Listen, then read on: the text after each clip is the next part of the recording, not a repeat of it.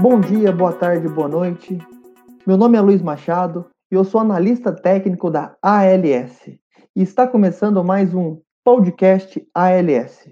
E o episódio de hoje vamos falar um pouquinho das anormalidades em equipamentos rodoviários. Hoje, 61% do nosso transporte é através das rodovias. Somos realmente uma potência dentro desse segmento.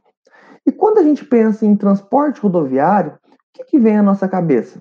Vem carros, vem caminhões, vem ônibus. Porém, hoje nós vamos focar em apenas dois desses que eu acabei de citar, que são os caminhões e os ônibus. Aonde que você consegue fazer o um monitoramento nos caminhões e nos ônibus? Você consegue fazer em motores, reduções, transmissão, diferencial, no diesel, aonde for um sistema úmido deste equipamento, nós conseguimos fazer uma análise. Mas hoje, para não ficar muito extenso também, nós vamos falar de três compartimentos específicos, que é o motor, o diferencial e a transmissão. Por que eu escolhi estes três compartimentos? Dentro desse, desse segmento, são os três compartimentos que têm o maior custo de manutenção, a manutenção mais demorada quando dá um problema. Então, devido ao alto custo, nós temos que fazer o acompanhamento no dia a dia. Se a gente não fazer esse acompanhamento, nosso compartimento pode estragar, nosso compartimento pode quebrar, e aí sim a gente vai ter altos custos, altas paradas da manutenção, e aí não é isso que a gente quer. Então hoje eu vou trazer o status das amostras para vocês conseguirem ver o quão crítico é esses, é, esses compartimentos. A gente vai conseguir trazer as principais criticidades. Então, quando aparece uma determinada anomalia, a gente vai conseguir mostrar para vocês o que pode ser, se é um desgaste de ferro, de cobre, de cromo, se é uma contaminação, silício, por diesel, por alumínio, tipo, por, é, por um fluido de arrefecimento, ou se pode ser uma condição do fluido, que aí vai nas características físico-químicas daquele fluido, fazendo uma alteração na viscosidade, na oxidação, uma sulfatação, nitração, ou uma foligem. Então, tudo isso a gente vai conseguir mostrar para vocês como os principais problemas que aparecem, e depois nós vamos falar os principais problemas a cada 100 mil km destes veículos.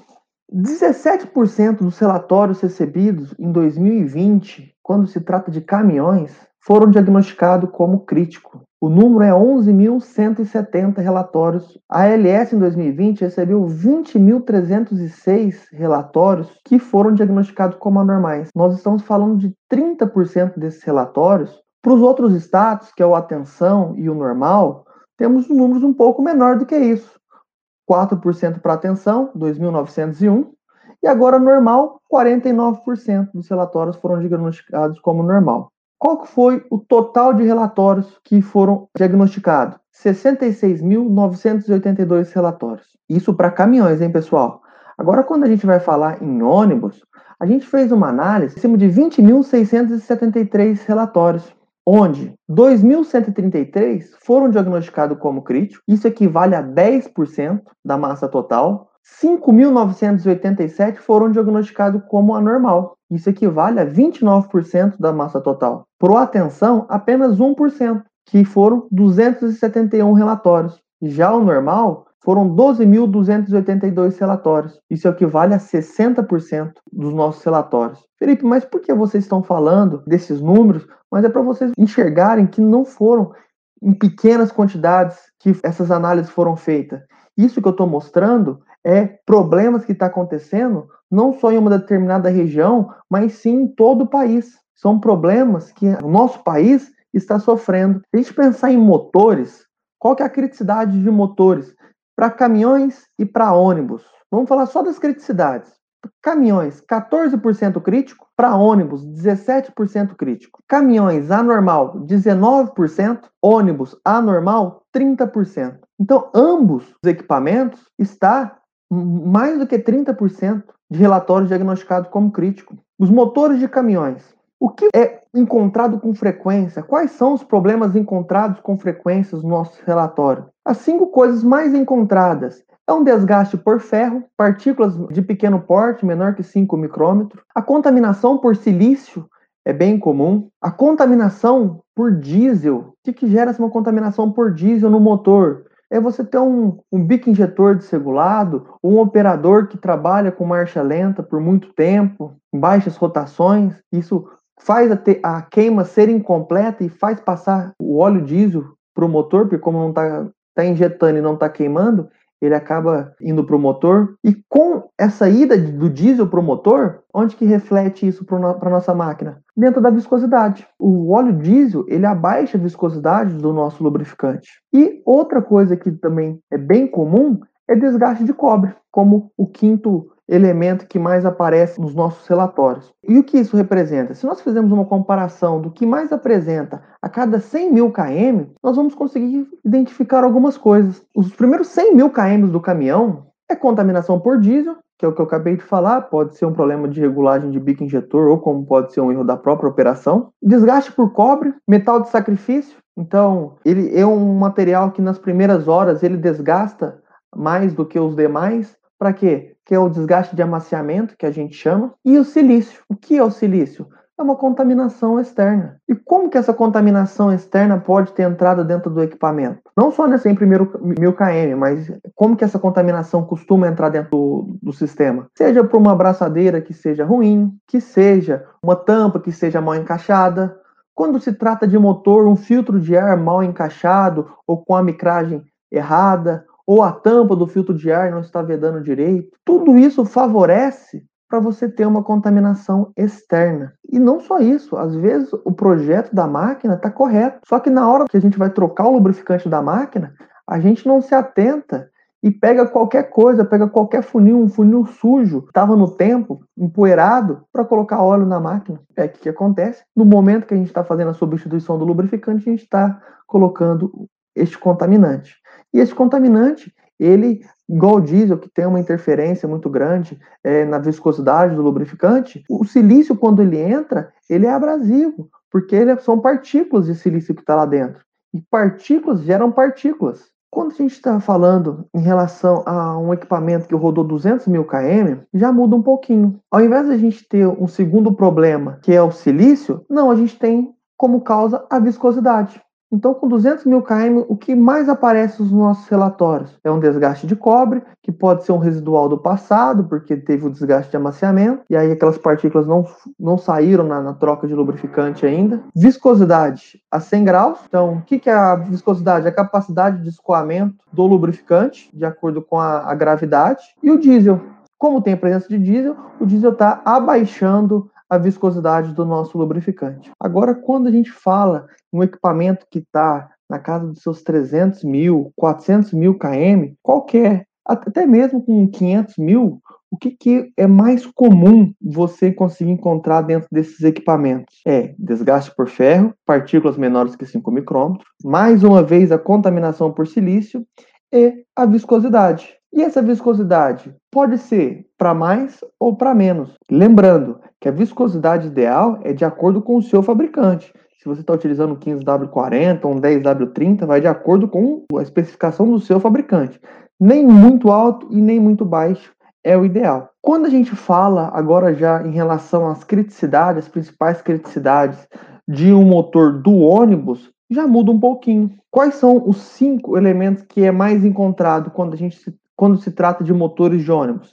É desgaste por ferro, é a contaminação por silício, é, mais uma vez, o combustível, diluição por combustível, a viscosidade, tá sempre andando com o, a diluição, e a fuligem. O que, que é a fuligem? A fuligem é da má queima. Então, se não está conseguindo ter o processo de combustão completo, a gente tem a tendência de gerar fuligem. O que, que é a fuligem? Se você já desmontou um motor, você vai ver que nas camisas, no pistão, no virabrequim, tem um pozinho bem fino, um pozinho preto. Aquilo é a foligem. E a foligem, ela é sólida.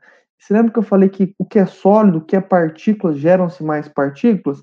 Então a foligem também ajuda a causar mais desgaste para o equipamento. Se a gente for pensar nos elementos de acordo com é, cada faixa de, de quilometragem, quais são o, o mais comum quando a gente fala de um ônibus que já rodou 100 mil km? É o ferro, o cobre e o silício. Temos um comportamento muito semelhante ao do caminhão. Apareceu ferro, apareceu cobre, pode ser um, um metal de sacrifício, e o silício, que é uma contaminação externa. Com 200 mil km, o que, que aparece? Ferro, foligem e diesel. Então, a queima não está sendo completa porque temos diesel no lubrificante e também temos foligem dentro do lubrificante.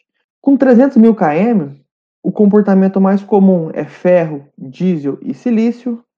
Com 400 mil não muda muito, parece ferro, foligem silício. Contaminação fica meio que alternando. Tem hora que aparece o diesel, tem hora que aparece o silício, tem hora que aparece foligem. Sempre está aparecendo esses elementos. E quando a gente fala de um equipamento que está com mais de 500 mil km rodado, o que, que, é o que mais nos chama a atenção? Aí sim é a contaminação por silício. Está muito alta quase que dobra em relação ao ferro, em relação aos outros problemas que estavam acontecendo, que vinham acontecendo com este equipamento. Então, será que eu não tenho que fazer um checklist para toda vez que eu for trocar o lubrificante, eu ver todo o meu sistema de admissão? Será que eu também não tenho que colocar uma manutenção preventiva dentro da minha manutenção? Que, da hora que está começando a chegar com 500 mil km o motor de ônibus, a gente tem que fazer uma averiguação com muito mais detalhe, porque a tendência é começar a subir. Com 400 mil, 500 mil, a gente já teve um aumento significativo neste, neste problema. Ou não temos que trocar uma tampa do filtro de ar, enfim, qual ação que seja, qual causa raiz que seja, a gente tem que estar tá agindo em cima delas. Trouxe um estudo de caso. Esse estudo de caso, ele estava, era um, um, equipamento que estava tendo muita presença de diesel, é, como eu acabei de citar também, é, é algo que é explícito esse problema que, que esses equipamentos têm. E nós tínhamos um cliente que vinha dando relatórios que estava com problema, estava com óleo lubrificante contaminado por diesel, e aí ele parou o equipamento e foi até o equipamento. E aí ele percebeu que os bicos injetores daquele equipamento estavam ruins, estavam com problema.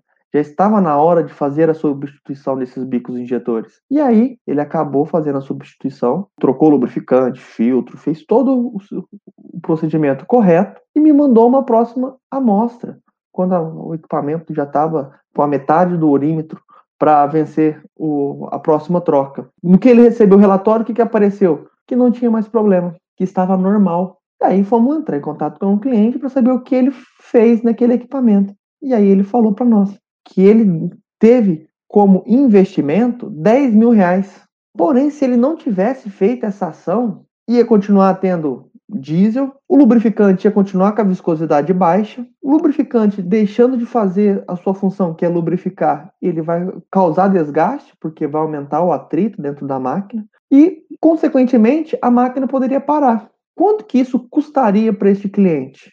Em média de 50 mil reais. 50 mil reais, um gasto de 10, ele conseguiu economizar 40 mil. Então, a análise de lubrificante por mais que vocês peguem relatório de vocês, que seja de caminhão ou que seja de ônibus, e está críticos, não pense como um gasto, mas sim como um investimento para sua manutenção. Se você investir 10 mil para trocar os bicos da sua máquina, o que, que, você vai, que, que você vai ter de retorno? 40 mil que você gastaria com a retífica daquele equipamento. E esse valor, é, lembrando que não tem máquina parada, quanto que isso vai estar tá de operador parado, de motorista parado, enfim. Então, não estamos calculando esse tipo de custo.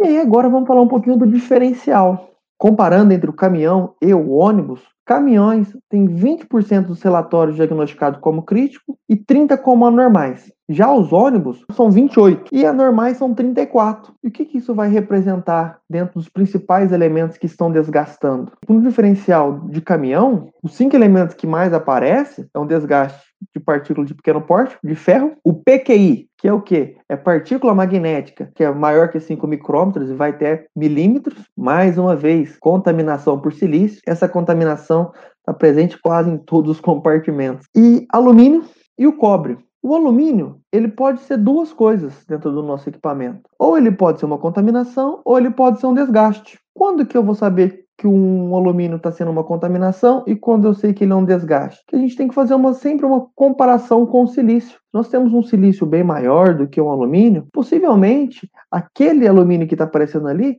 seja uma contaminação. No nosso país, grandes regiões têm um solo rico em alumínio. Então, quando tem um solo que ocasiona poeira que entra na máquina, vai estar entrando um pouco de alumínio também. Mas quando a gente não tem a presença do alumínio, pode ser que seja um desgaste. Neste caso aqui, esse alumínio não é um desgaste, e sim uma contaminação. E o cobre também pode ser umas buchas, arruela de encosto, entre outras coisas. Vamos no orímetro dos caminhões.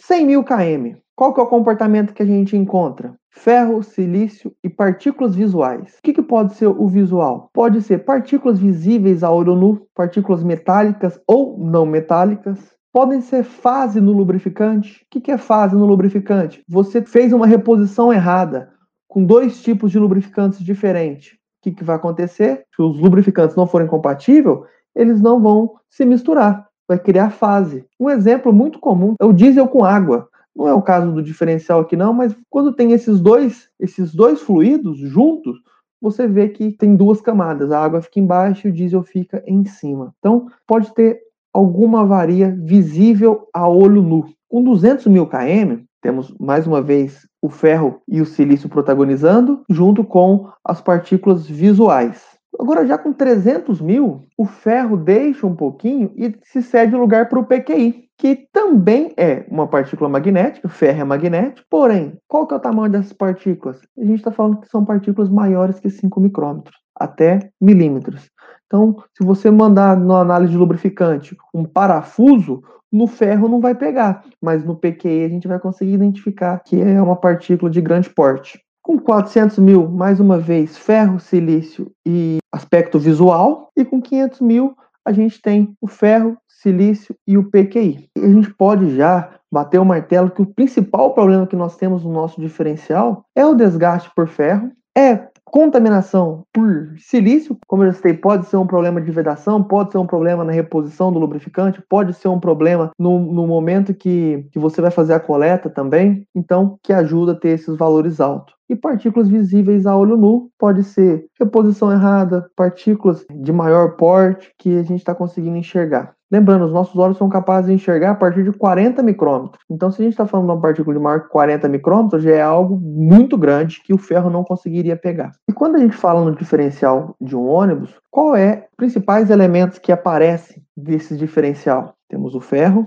temos o cobre, temos o cromo, temos o silício e temos o PQI. O cromo apareceu. E o que, que esse cromo pode ser? Pode ser algum desgaste de engrenagem. Quando a gente fala em ônibus, nós atendemos é, esse segmento muito em linhas urbanas, aonde o ônibus para, acelera, para, anda, para, anda, para. O que, que acontece? Isso acaba forçando muito quando se trata de engrenamento. Então, esse desgaste pode ser proveniente a esse tipo de operação também. Se você fazer um acompanhamento dos 100 mil a 1 milhão de KMs rodados, o número de relatórios que aparecem como críticos ficam muito aproximado dos 30 a 40%. Então, imagine comigo, se vocês nos mandam 100 relatórios de diferencial, pelo menos 30 a 40 relatórios, depende muito da, da, da faixa de, de, quilometragem, vai estar diagnosticado como anormal e como crítico. Então, é um compartimento que a gente tem que tomar um cuidado, que a gente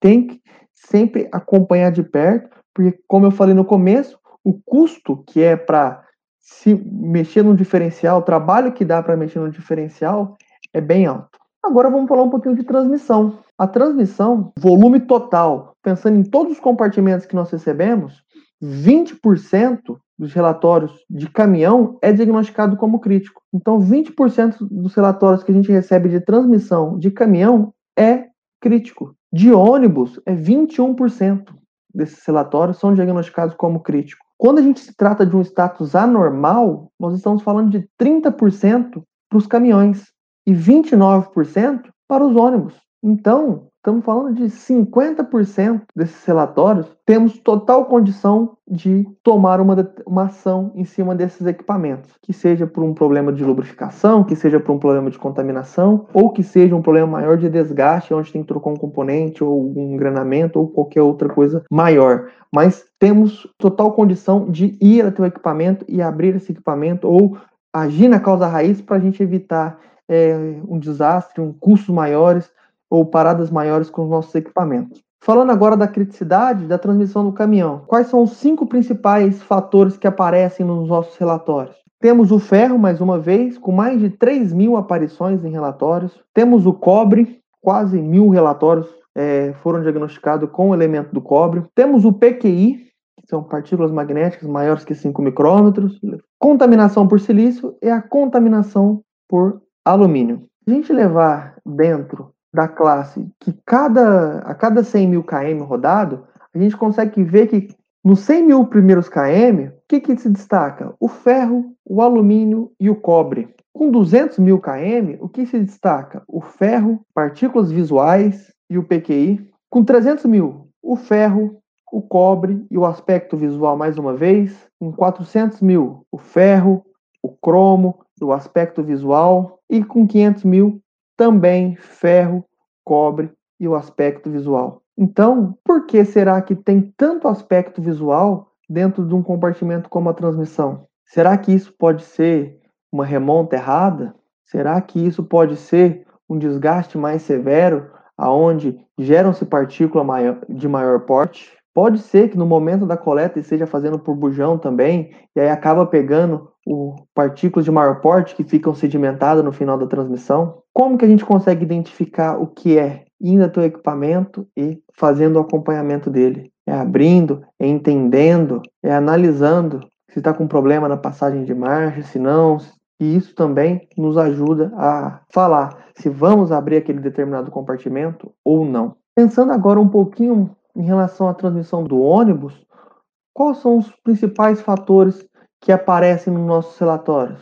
Desgaste por ferro, desgaste por PQI, que é partícula magnética, silício, alumínio e cobre. Então, basicamente, esses cinco não é só na transmissão do ônibus, mas a gente consegue ver em outros compartimentos, em outros equipamentos. Então, se a gente sabe que esses são é os fatores que mais aparecem, mais uma vez, vamos nos precaver para que a gente não tenha essas situações dentro das nossas máquinas. Se a gente sabe que é uma tendência dos nossos equipamentos ter esse tipo de problema, o que, a gente tem que fazer? A gente tem que melhorar isso. A gente tem que melhorar essa tendência. Que muitas das vezes essa tendência é porque a gente está deixando uma contaminação entrar e essa contaminação está gerando mais desgaste. Ou teve um desgaste em uma bucha que aumentou a vibração, e se aumentou a vibração, nós temos desgaste de maior porte, aumentando um PQI, enfim, devemos é, entender muito bem o que o relatório está nos passando para a gente sempre tomar uma ação melhor, é, ir no nosso equipamento com mais informação e ter esse equipamento com o maior tempo de disponibilidade possível. Vamos aumentar a vida útil desse, deste compartimento, vamos aumentar a vida útil deste equipamento. E se a gente for falar em relação aos status, de acordo com cada quilometragem, é um pouco diferente do, do diferencial. Aonde tudo ficava em torno de 30% a 40%, não. Tirando 100 mil primeiro KM, que fica na casa dos seus 38% de relatórios diagnosticados como crítico, os demais, quase que todos, passam os 60% de relatórios diagnosticados como crítico. Isso vai ter uma melhora só nos 900 mil, 1 milhão. Mas por que tem essa melhora? Porque a maioria das vezes é com esse orímetro que você tem uma manutenção de grande porte. Que você para o equipamento para desmontar, para você trocar uma engrenagem, para você passar algum ajuste. E aí o que, que acontece? Você tem uma baixa dentro do índice de relatórios críticos. Mas é, um, é, é muito relatório diagnosticado como crítico. Se a gente for pensar dos 200 mil até ou os 800 mil km rodado, a gente tem uma média de 60% de relatórios diagnosticados como crítico, é bem alto para nossa manutenção. E a gente tem que fazer esses 60% se tornar um número cada vez menor e que, se ele continuar um número alto, que seja por problemas que a gente consiga agir rápido, que a gente consiga é, tomar uma atitude rápida para melhorar a disponibilidade daquele equipamento. Obrigado por ouvir o nosso podcast. Fiquem atentos nas redes sociais da ALS, LinkedIn, Instagram, o próprio YouTube. A gente está sempre postando material novo e sempre que precisar podem entrar em contato com a ALS que a gente está à disposição de vocês. Esse foi mais um episódio do podcast ALS.